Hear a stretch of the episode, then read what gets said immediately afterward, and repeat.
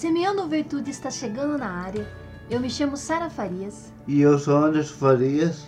E nós estamos aqui para trazer uma palavra de Deus para o seu coração.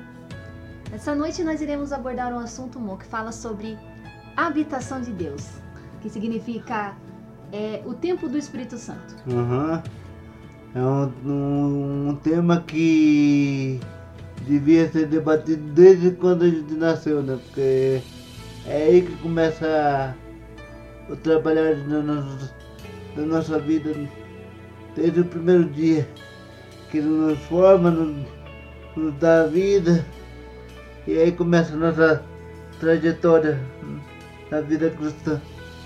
E é interessante que eu amo falar sobre o Espírito Santo porque é, começando lá atrás, né, na história da igreja, né, na história da, da, de Cristo, né, de Deus na verdade, nós sabemos que para poder você chegar a Deus era tinha que ir até o templo, né, até o tabernáculo. E querendo uhum. ou não, uhum. isso era feito lá no deserto. Então o povo de Israel, conforme eles iam andando, eles levavam a presença de Deus, mas conforme a, conforme a direção de Deus. Se a nuvem andava, eles acompanhavam. Se a nuvem ficava parada, é, eles ficavam parados.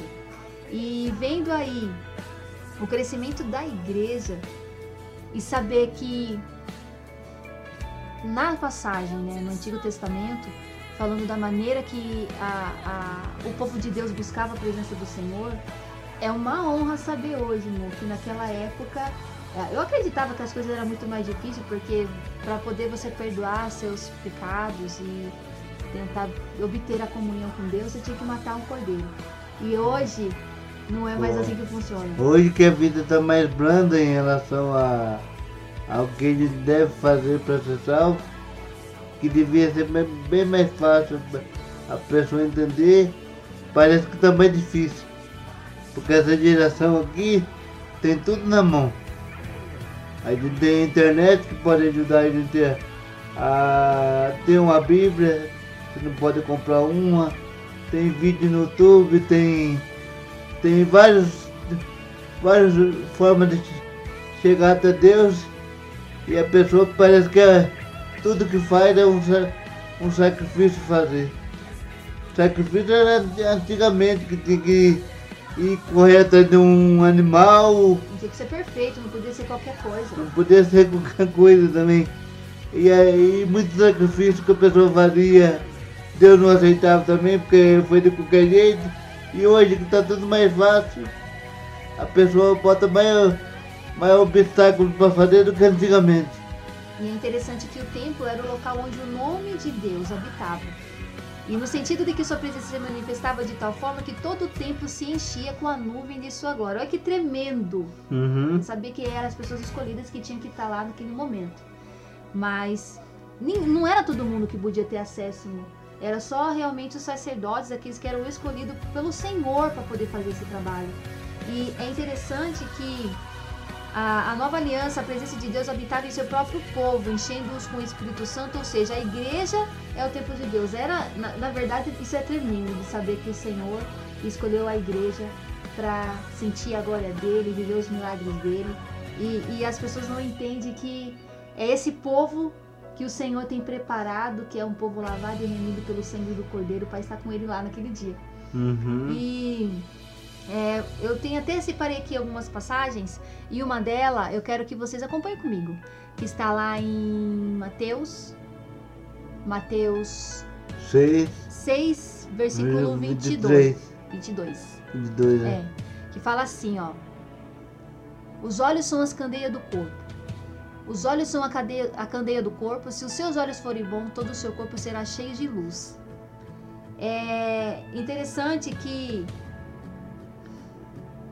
o caminho para que nós venhamos ter santidade, tudo no nosso corpo tem que ser santo. Uhum. E tem várias passagens na Bíblia que fala que se nós tiver, se alguma coisa no nosso corpo está impedindo a gente ir para o céu, a gente arranca ele. Se nossos olhos, nossa perna, nossa mão está impedindo de nós irmos para a glória, o que, que a gente tem que fazer? Tem que arrancar ele e fazer conforme a palavra. E assim, as pessoas pensam que ser santo é entregar um, uma oferta, alguma coisa e pode pecar. Não é assim não. Por mais que você faça suas obras e entregue para Deus o que você acha que você tem de melhor para entregar, não adianta você chegar em casa e começar a brigar com sua mulher, faz um culto bonito, lê a palavra bonita na frente da igreja, perto dos irmãos é uma coisa e em casa é outra. A, a, o ensinamento de Deus nos pede que a gente seja igreja em casa primeiro.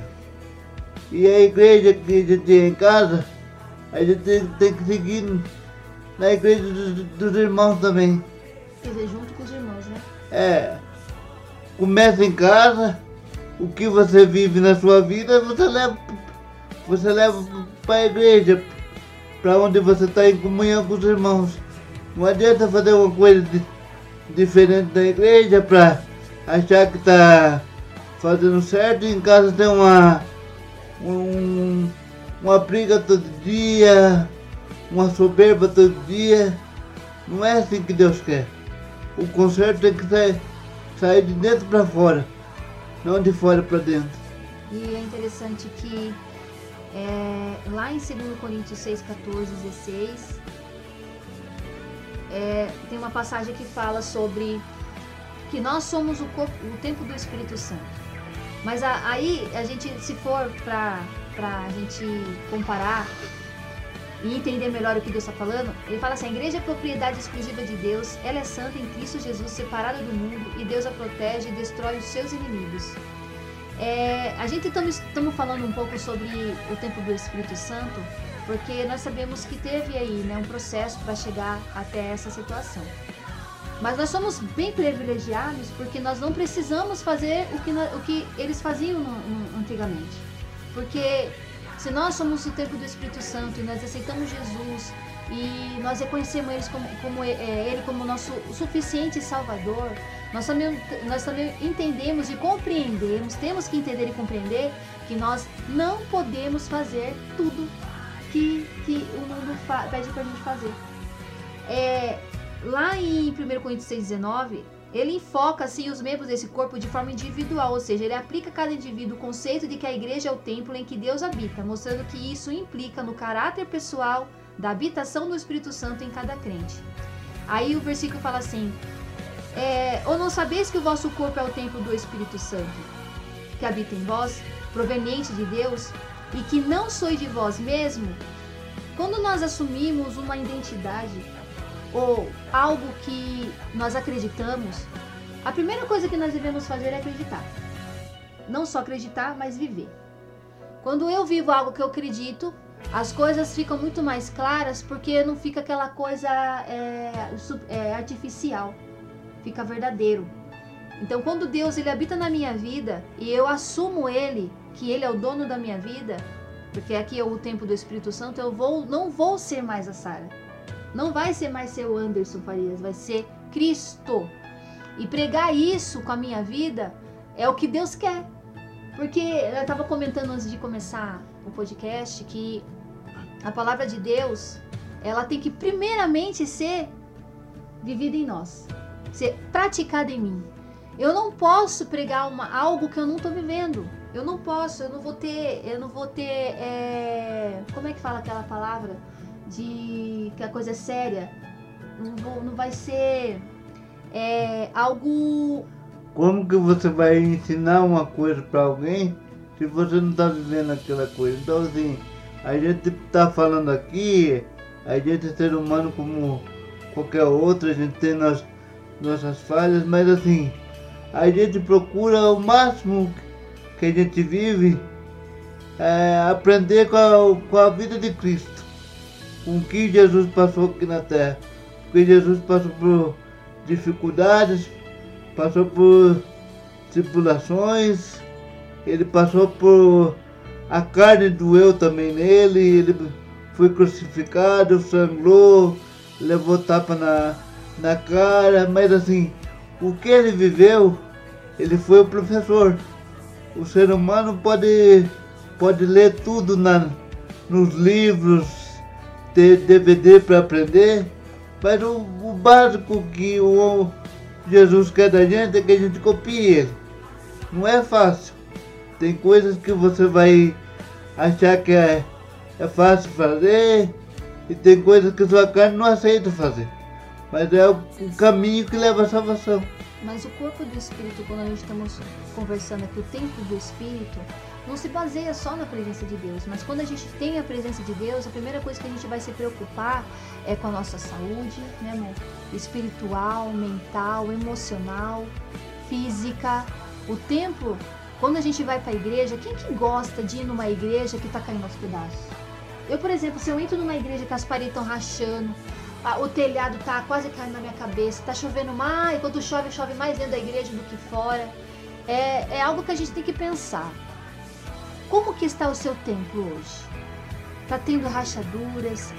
Se o telhado não está em boas condições? Se está caindo uh, o concreto? Se está o piso todo fora do lugar, está saindo? Como é que está o seu templo hoje?